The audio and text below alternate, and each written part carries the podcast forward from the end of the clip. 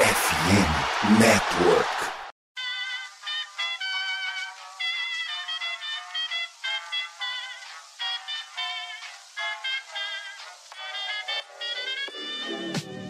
Mais uma rebatida forte. E ela tá fora daqui! Uau! E ela deu!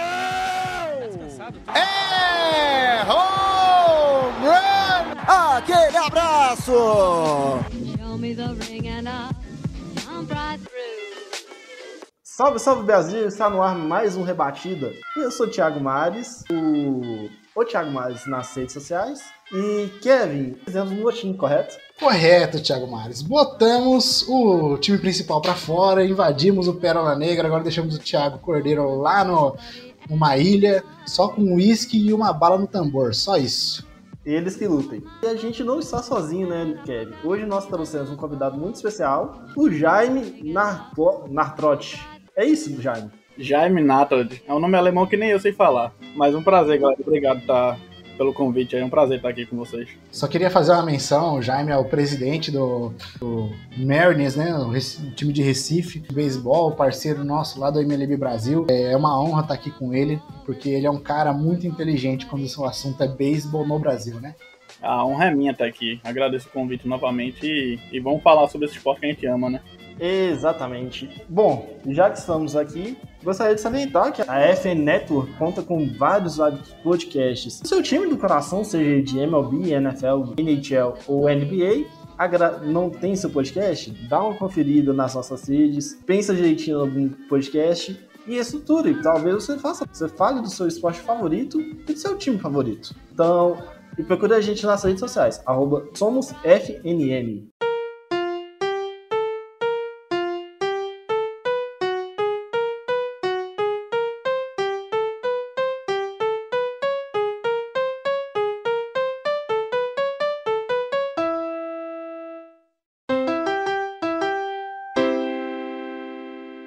Ok, Kevin, é, vamos começar pelo começo, né? Então, o tema do rebatida deste episódio é o beisebol no Brasil e como ele chegou.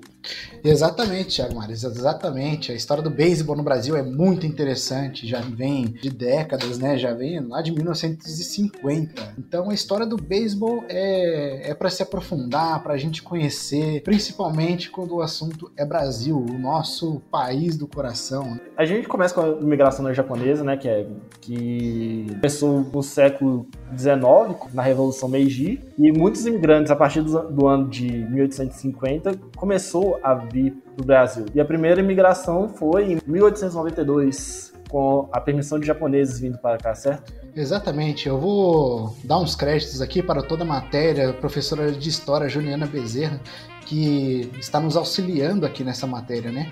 Bom, é, vamos começar que a imigração japonesa no Brasil começou em 18 de junho de 1908, com a chegada do primeiro navio japonês, Kasato Maru, no Porto de Santos. Isso, nossa. Thiago Mares, 1908. Cara, vamos tentar imaginar o que estava acontecendo em 1908, Thiago Mares. Consegue pensar em alguma coisa? Em 1908, já o Cubs era bicampeão da World Series. O Chicago White Sox já tinha vencido uma World Series e o Boston Red Sox era o maior time da história até então. Jaime, você consegue pensar em 1908? Eu vou fazer uma mençãozinha breve aqui, né? O nosso querido Bambino já estava começando a querer atuar, já, já estava começando a querer fazer seu nome. E você, qual que é o um marco importante nessa época, na primeira década de 1900, de 1900, né? Ah, eu acho que a menção bem honrosa aqui é falar que o Cubs foi campeão naquela época, né? Na temporada regular. E o Cubs que todo mundo conhece, o Chicago Cubs, que é o velho de guerra, né? Tá um tempinho sem ganhar título, mas em 1908 ele tava já brilhando e ganhando seu título aí na temporada regular.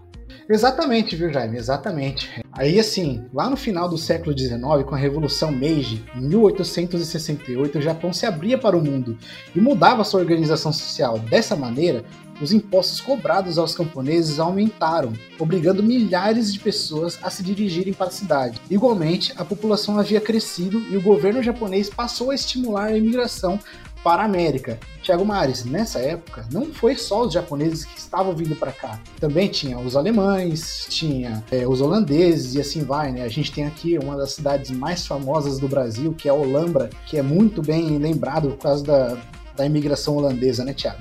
É, a imigração holandesa, que foi uma primeira imigração, todo mundo se lembra, lá no Nordeste, lá na terra do Jaime, né, Jaime? Aqui, ô, Thiago, acho que vale, vale a pena destacar que pode não parecer, mas o, a, a cultura japonesa aqui é bem forte. E acho que muito disso que a gente tá comentando, né? Ela se expandiu pelo Brasil, mas acho que começou muito forte no, aqui na região Nordeste, né? Que foi onde começou tudo. Exatamente. Porque o primeiro, primeiro ponto de migração, de fato, pós-colonização portuguesa, foi o Nordeste holandês. Só que isso aí ainda do Brasil Colônia não entra no, no, nosso caso aqui. Mas a gente depois teve, bem depois, já com o Brasil Império e posteriormente é, o Brasil República, a Primeira República, tivemos imigração de italianos, principalmente na região de São Paulo.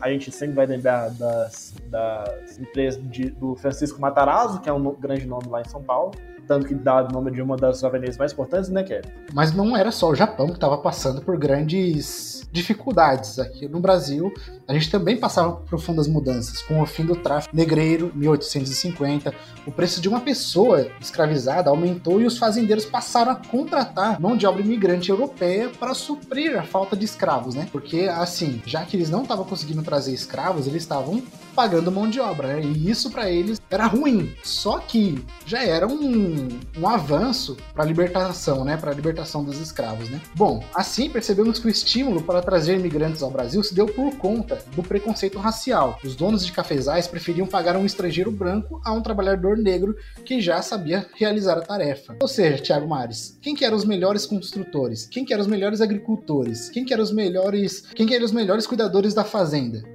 Eram quem? Os negros. Os negros eram os melhores para realizar essas tarefas, né?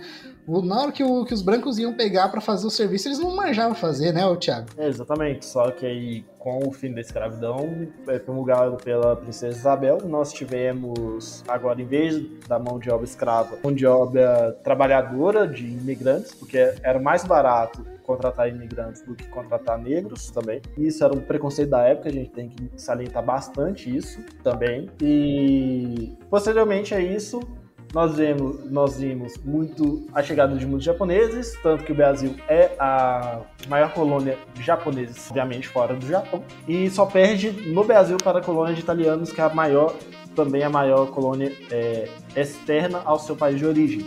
E já passando da parte de beisebol, propriamente dito, os japoneses já chegam aqui nos anos finais do século XIX, no início do século XX, se instauram é, em algumas cidades e começam a praticar o beisebol no interior de São Paulo, né?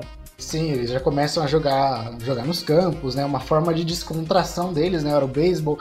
Até porque o beisebol no Japão, obviamente a galera sabe disso, mas estou falando para quem não sabe. No Japão, o beisebol é o seu principal esporte. É, o sumo é o segundo esporte mais praticado no Japão e o terceiro é o futebol.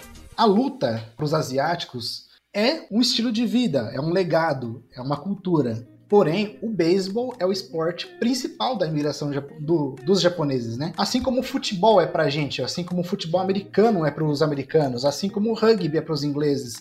A forma deles descontrair era jogando beisebol. Era uma, uma grande distração, já se livrar um pouquinho dos trabalhos do campo. Só que isso teve um pequeno probleminha, o Thiago Mares. Lá em 1914 teve a Primeira Guerra Mundial, porém, o que nos preocupa é a Segunda Guerra Mundial né, Tiago Mares? Quer comentar um pouquinho sobre isso? Durante a Segunda Guerra Mundial, o Brasil esteve do lado dos aliados, né? Estados Unidos, França, Reino Unido e a União Soviética, hoje a, atual Rússia.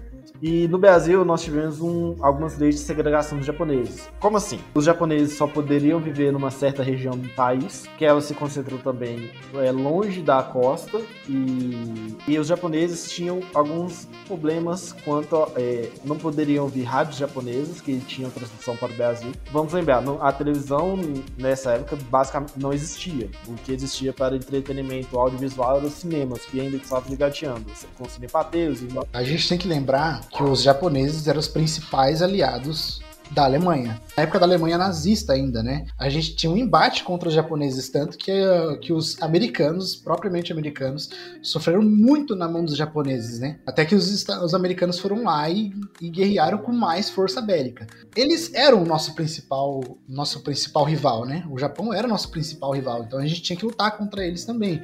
Por isso que teve essa, esse enxuto de, de onde eles iam morar, né? Tinha uma localidade certa além da segregação, da não transmissão de notícias do Japão para o Brasil, também nós tivemos a proibição da língua japonesa no Brasil. Isso a gente está falando em termos de ações governamentais, mas os japoneses no Brasil na época eram extremamente mal vistos se eles falassem japonês nas ruas. Então, então por muitas vezes, japoneses aqui aqui chegados já paravam de falar japonês, tanto que o Birata Leal ele explica isso, ele é descendente de japonês, só que ele mesmo não sabe falar japonês. A mãe dele também não sabe falar japonês, quem sabe falar japonês é a avó dele. Então isso já deixa muito claro essa segregação e esse preconceito. E a gente não vê esse preconceito não somente com os japoneses. É bom lembrar que Palmeiras e Cruzeiro é, inicialmente tinham seus nomes chamar é, Palestra Itália.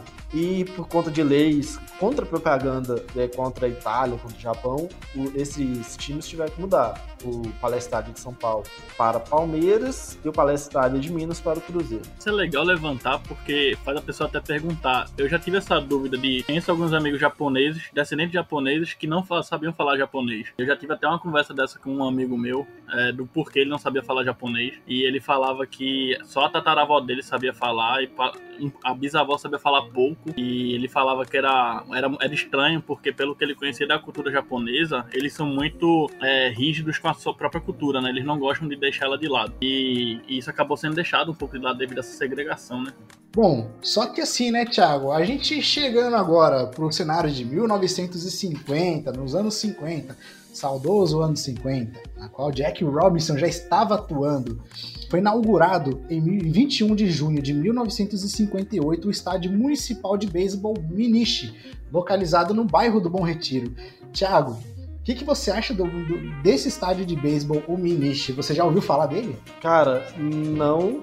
E olha que eu estive em São Paulo recentemente. Infelizmente eu não consegui ir no, no estádio Elixir, mas é, um, é o primeiro estádio de beisebol no Brasil, inaugurado em 21 de julho de 1958 pelo Ademar de Barros, em comemoração do cinquentenário da imigração japonesa no Brasil, que Bom lembrar que a imigração japonesa se dá em 1908, os primeiros japoneses chegados. Então, lá basicamente é, é um centro completo da cultura japonesa.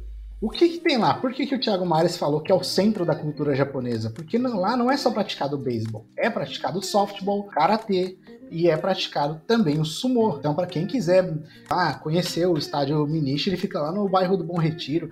Vai lá conhecer, vai praticar um pouquinho dos esportes, conhecer um pouquinho da cultura. É, eu super indico. Porém, o Jaime tem uma, uma história para contar com relação do Minichi. Fica à vontade, Jaime. É isso mesmo, Kevin. O, o estádio também foi palco do Torneio da Amizade em 96, quando foi comemorado o Jubileu de Ouro da Federação Paulista de Beisebol e Softball, com um triangular entre a Seleção Olímpica de Cuba e a equipe Honda, que é a campeã japonesa da temporada de Inter, Inter Empresas, e, e a caçula da seleção brasileira. Né? Mais recentemente, em 2002, foram realizados os Jogos Sul-Americanos pela Odesu em São Paulo no estado do Bom Retiro foram disputadas partidas de softball feminino.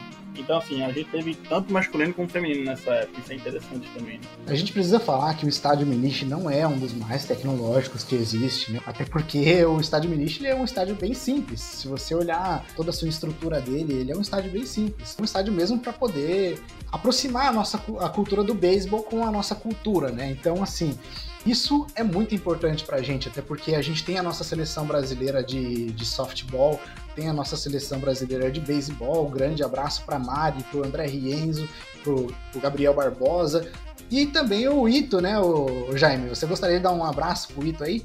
Ah, um grande abraço pro nosso querido amigo Vitor Ito, um grande parceiro nosso aqui do, Recife Marinas. Eu queria só falar uma, uma estatística aqui rapidinho, viu, Maris? Ó, os anos 55 anos de sucesso, veja algumas das principais equipes que passaram pelo Diamante do Bom Retiro, Universidade de Waseda, de Tóquio, no Japão, Jogos Pan-Americanos de Odepa, modalidade beisebol, a seleção da Venezuela já veio para cá, sabia disso, Thiago Mares? Em 1965, a seleção da Venezuela veio para cá.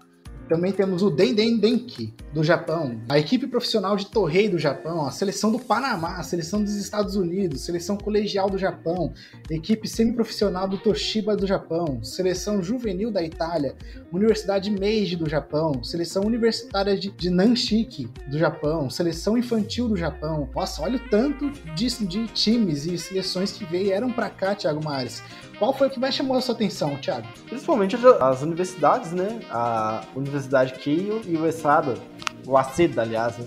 em 96 para o torneio que o Jaime falou. E é outra coisa também, o Japão tá tão dentro da nossa cultura de beisebol e a gente tem um outro campo, só que esse já da Major League Baseball, junto com a Yakult, né, que é o campo de Biona, que é da Major League Baseball em parceria com, com a Yakult.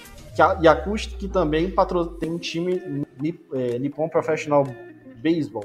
Vale destacar que é um baita campo, né? Se eu não me engano, são três ou quatro campos de beisebol imensos. E aí, totalmente profissional, né, medidas. É, tem time de futebol no Brasil que não tem uma estrutura daquela, né, Jair? Queria fazer uma menção muito importante que foi em 1996, que a seleção olímpica de Cuba e a equipe Honda de beisebol japonês vieram para cá, já fizeram um jogo. Tava assistindo um, alguns vídeos, foi realmente maravilhoso, foi divertido de, de se assistir. Agora imagina para a imigração japonesa na época que estava presenciando isso. Voltando rapid, rapidamente sobre a NPB, que é, é uma curiosidade, os, os, as equipes do, no Japão, todas elas são ligadas a uma grande empresa, é, grande manufatura, alguma, alguma grande empresa. Então a gente tem o maior time de, de do Japão, é o Yomiuri Giants. Yakult Swallows também, que é um dos mais importantes. Tem da Nissan, da Honda. O, o Yomiuri Giants, na verdade, seria Tokyo Giants, se não fosse um time da Yam, é, Yamiguri, né? Tiago, agora chega de falar um pouquinho de história, né? Agora vamos passar para a segunda parte. Luke, solta a vinheta.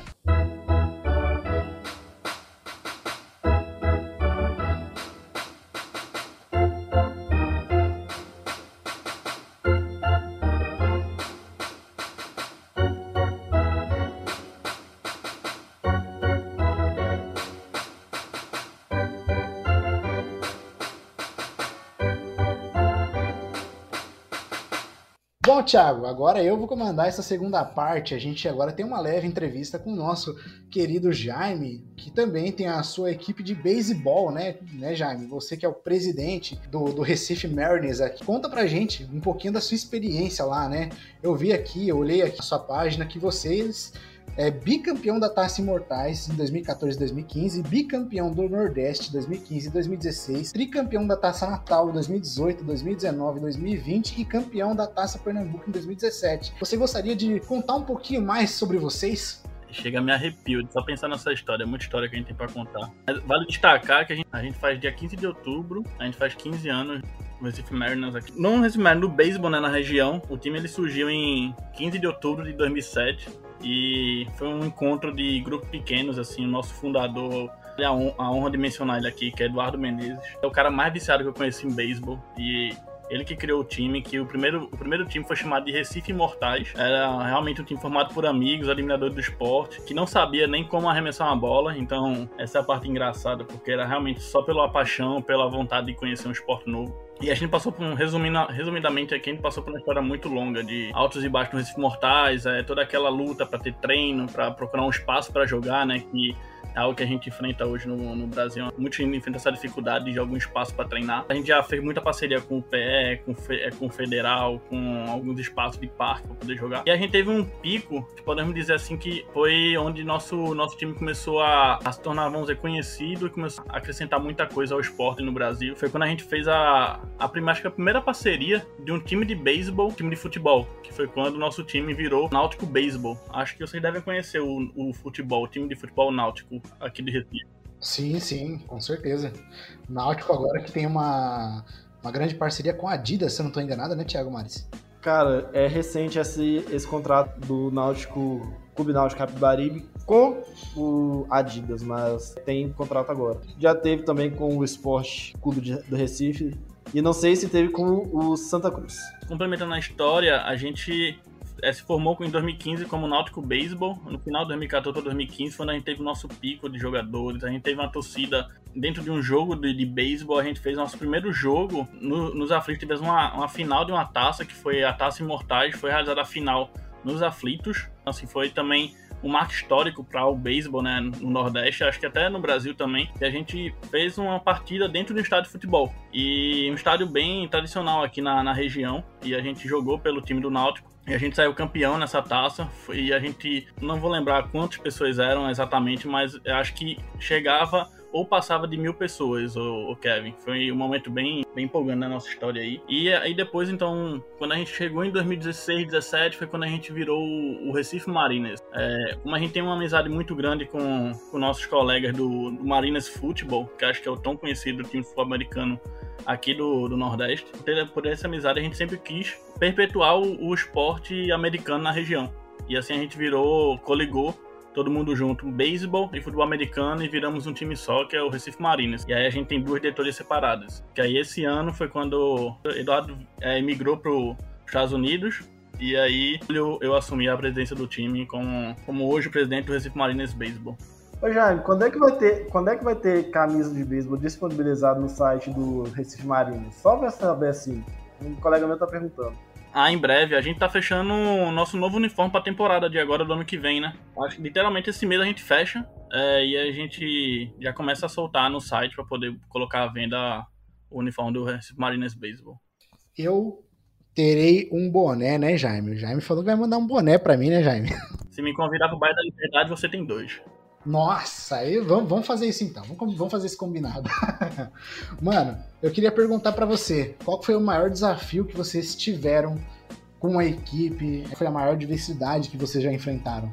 Eu posso dizer que a maior, a maior complicação que a gente teve, e sempre a maior complicação, é a gente ter espaço para treinar e a gente conseguir manter jogadores focados no esporte, porque a gente sabe que a gente hoje é um esporte amador e a gente faz tudo por amor ao esporte, né? A gente sempre busca é, evoluir por gostar mesmo do esporte e querer o esporte crescendo cada vez mais. Então acho que sempre a maior dificuldade é a gente ter um espaço para jogar e também manter uma constância de pessoas jogando nosso esporte. Até porque acho que vale mencionar, Kevin, mencionaram tão bem a história do beisebol. Aqui em Recife a gente não tem um centro de beisebol é, dedicado hoje à região, mas a gente tem dois estádios de beisebol um, um, na verdade, um estádio e outro é um, vamos dizer, uma pelada que foi formada. Tem um, um campo de beisebol em Natal. É, é, um campo bem, bem bacana porque ele é dentro da, do centro militar lá de Natal. E a história, a história eu sei por alto assim, não sei detalhes, mas é bem bacana que foi feito pelos militares na época, um tempo atrás, japoneses da, da região, em parceria, fizeram um campo porque gostavam de jogar e jogavam juntos. E o campo tá lá até hoje, tem, tem um time de Natal Solares que eles jogam nesse campo, treinam nesse campo, isso é bacana.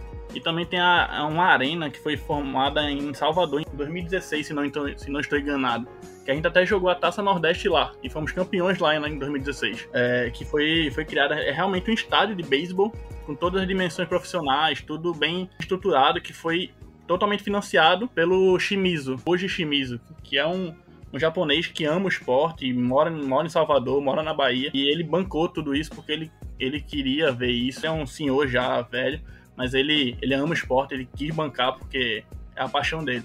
Isso é muito bacana, assim. Tem história no esporte nordestino. Em relação ao jogador, qual foi o maior feito de vocês? Eu posso falar que a gente tem três feitos muito, muito bons aqui. Quando a gente era Náutico Baseball, nós tivemos um espanhol que jogava pelo time chamado Marcos Trelo. Até hoje ele dá conselhos pra gente, ele tá no nosso grupo. Ele, ele não mora mais aqui, ele mora na Espanha. Mas ele foi, podemos dizer assim, com, com algumas aspas, o nosso primeiro jogador contratado. Ele foi o nosso técnico e jogador também. Ele era a nossa estrela do time. Tudo que ele jogava com a gente, ele ganhava. Tão bom que ele era, porque na Espanha ele jogava de forma semi-profissional. Então ele tinha um conhecimento absurdo do esporte e acho que ele foi a nossa maior revelação. E a gente teve uma história muito boa com japoneses jogando no time. A gente teve o primeiro japonês, foi chamado Goshi. Eu não cheguei a conhecê-lo, eu entrei no time depois, porém, pela história que o pessoal me conta, ele era muito, muito diferenciado. Ele veio do Japão para, para Recife para poder aprender português. Ele veio por uma empresa e depois ele se mudou para São Paulo depois de um tempo, mas ele, ele veio, perpetuou e fez o esporte ficar cada vez mais forte aqui, pela, pela sua cultura japonesa. E assim a gente teve mais dois japoneses, mas que também vieram e deixaram sua marca, que Vale mencionar que foi o Shintaro Okuda, Yosuke Yusei, e eles eram deixaram sua marca como conhecimento, como vontade, como amor ao esporte, fez o time crescer mais ainda devido a isso. Um catcher, ele precisa ter muita flexibilidade nos joelhos, né? Porque assim, ele ajoelha, levanta, ajoelha, levanta, fica meio ajoelhado. Como é que é? Como que, que, que o catcher precisa ter para poder jogar de catcher? Cara, um catcher tem que ter uma boa resistência física e, mais do que tudo, muito conhecimento do jogo. Porque como você mesmo falou, né? Ele ajoelha, levanta, ajoelha, levanta várias vezes, está correndo também dentro do campo. É o catcher, eu acredito que seja a posição que mais precisa ter resistência física no, no jogo. Ele vai estar tá passando nove entradas ali, o tempo todo agachado, e depois vai levantar. Vai também ter que, ao mesmo tempo, orientar toda a equipe, né? Porque ele é o único jogador que está de frente pro campo. Ele consegue ver todas as jogadas e ele vai ter que estabilizar todo mundo dentro do jogo. Então, é uma posição que demanda muito físico e mental também. Então, acho que tem que trabalhar muito essas duas partes. Muita gente acha que que rebater é uma coisa muito fácil, né? Que, e arremessar também é uma coisa extremamente difícil. É, eu queria que você explicasse para quem está chegando agora no beisebol como que é o trabalho do catcher, tanto como o advisor do pitcher, também como rebatedor, porque a gente sabe que a maior parte do trabalho de rebatida tá, é, tá no trabalho de pernas. Né? Posso, eu posso citar dois, dois pontos que é bem importante pro, pro catcher, tanto como um defensor e como um rebatedor. Que é esse trabalho nas pernas, você tem que manter resistência lá no alto, porque eu já, já aconteceu comigo, experiência própria falando aqui, é, até recentemente também. Se você não tem uma boa resistência, você entrega todo o seu, vamos dizer, seu fôlego, seu gás ali na, naquele momento da defesa. Quando você chega no momento da rebatida, você não consegue ter um bom contato ou até mesmo nem conseguir o contato, porque suas pernas não respondem. E aí você perde qualquer, qualquer situação de jogo. E aí entra um detalhe que eu ia, eu ia complementar, que o catcher, ele é, ele é a posição que ele forma a bateria que todo mundo conhece, quem, quem conhece o beisebol, forma a bateria com o pitcher. E querendo ou não, o catcher ele tem a responsabilidade de tirar o peso do, do pitcher para o pitcher poder efetuar melhor ainda seus arremessos. A forma dele tirar esse peso do pitcher é rebatendo e garantindo qualquer, qualquer corrida que seja válida para poder facilitar o trabalho do pitcher dentro do jogo. Então o catcher ele também vai para a rebatida com esse pensamento. E se ele não consegue ter uma boa resistência nas suas pernas e chega na hora de rebater e não consegue manter o ritmo do jogo na rebatida, ele vai dar mais peso pro pitcher. Então é uma, é uma posição que demanda realmente muito, muito físico e muito mental para poder coordenar as atividades. Qual o nível de relacionamento que um catcher tem que ter com o seu pitcher? Para poder fazer boas jogadas, né? Para poder fazer boas marcações. Como que é o nível de relacionamento que um catcher tem que ter com o pitcher? A gente viu recentemente, agora é o clubismo exagerado, tá, Kevin? Foi mal. Que a gente viu recentemente o Molina e o Wainwright fazendo 306 em jogos como starters. A gente sabe que não precisa ser grandes amigos, ser o melhor amigo do cara, porque é raro, porque é, pitcher e catcher sai, trocam de time toda hora. Então, como é que é esse trabalho também, né? O extracampo, tem trabalho de dugout. O mínimo que o catcher tem que, tem que saber é justamente qual é o arremesso que o pitcher mais gosta de lançar e o que ele menos gosta de lançar porque realmente, como você falou, é bem complicado e eu acho que é bem difícil você ver um catcher lá, tendo uma, uma grande amizade com um pitcher, porque são muitos pitchers né, que tem dentro de um time. Normalmente tem três, quatro pitchers, até no time amador como o nosso, a gente tem três ou quatro pitchers. Então, para um catcher, manter uma relação de amizade muito forte, conhecer 100% do cara, acho que é bem impossível você falar isso. Mas acho que o mínimo que o catcher tem que saber é a bola que o cada pitcher mais gosta de lançar, porque acho que quem joga beisebol, até quem é pitcher, sabe que tem aquela bola que você gosta de arremessar, que você sente confortável de lançar, que você sabe que vai conseguir o strike out perfeito. Então, todo pitcher tem, tem isso na cabeça. Então, o catcher também precisa estar ligado nisso. Por isso que tem que ter uma, um bom trabalho de, de nos treinos de dugout, você sempre tem que sair mudando de pitch para pitch, comandando sinais, organizando jogadas, porque tem que ter essa comunicação sim. Se não tiver, não gira o jogo. Mas eu queria perguntar também qual foi o maior feito que vocês já tiveram com a equipe. Um grande feito nosso foi, como eu mencionei, a questão da ligação com o Náutico, porque realmente foi algo inédito no Brasil. Um time de beisebol tinha feito um, tinha feito uma parceria. Foi a primeira vez, saiu em várias reportagens aqui da região, Globo Esporte, alguns, alguns jornais locais, que foi a primeira vez que um time de futebol abriu um time de beisebol. Então, isso assim foi um feito muito grande pra gente, foi muito bacana. Um segundo feito que a gente pode mencionar aqui, atualmente a gente estamos em contato, mas fechamos uma parceria com a Universidade Federal de Pernambuco. A gente já tinha um contato com eles antes, mas hoje a gente tem uma parceria, um projeto montado junto com a Federal. E esse projeto consiste em tornar a região Pernambuco e Nordeste a Federal como centro do, de beisebol no Nordeste. E é um projeto muito bacana porque agora a gente tem realmente um local fixo que a gente pode perpetuar e crescer mais ainda, porque a gente sabe que universidades federais elas têm um bom espaço de campo e acho que em São Paulo é bem forte as universidades terem times de beisebol jogando. Aqui no Nordeste já não é, comum. Na verdade, nenhuma, nenhuma universidade tem um time de beisebol. E agora a gente tem essa parceria com a Universidade Federal para poder criar e tornar isso um centro de beisebol. Acho que é um grande feito e a gente vai trabalhar muito forte para poder conseguir atingir o nosso objetivo.